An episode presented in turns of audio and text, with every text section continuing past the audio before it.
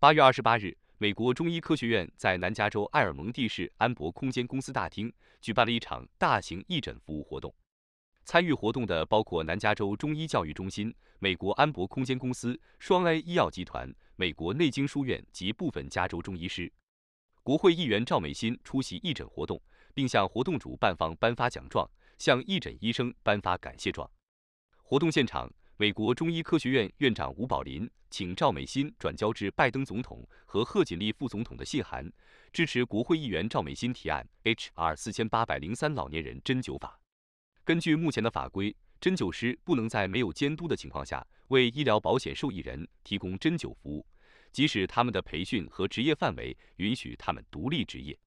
据研究表明，针灸可有效实现高质量的个性化治疗，帮助人们在无需使用阿片的药物和侵入性治疗的情况下去除疼痛，同时还可以采用预防和健康护理方案，为超过六千万 Medicare 受益人提供针灸师服务。吴宝林院长也提议。从现在开始，将每年的八月二十八日定为美国 H.R. 四千八百零三老年人针灸法案的周年纪念日，并命名为美国老年人保健纪念日。在每年的活动中，通过现场签字和团结活动，向美国参众两院提交一份人民代表的请愿书。本次活动得到了安博办公空间的支持。全美电视台记者艾尔蒙蒂市采访报道。